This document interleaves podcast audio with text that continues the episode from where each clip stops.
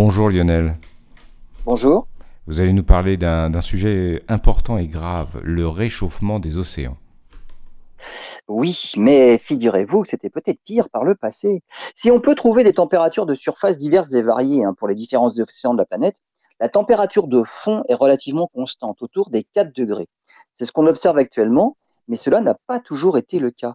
En forant euh, les sédiments du fond des océans, les scientifiques sont remontés jusqu'à 60 millions d'années et ils ont pu mesurer la température de l'eau à une époque qui a suivi la disparition des dinosaures. L'analyse des coquilles de petits mollusques fossiles montre que la température du fond des océans était plus proche des 20 degrés il y a 50 millions d'années. À cette époque, les taux de dioxyde de carbone dans l'atmosphère étaient très élevés, trois fois la valeur actuelle. Un climat très chaud, sous un énorme effet de serre. On trouvait à cette époque par exemple, des palmiers et des crocodiles jusque dans les régions polaires de la planète. Ce genre d'analyse montre que même les océans peuvent être sérieusement impactés par le réchauffement climatique.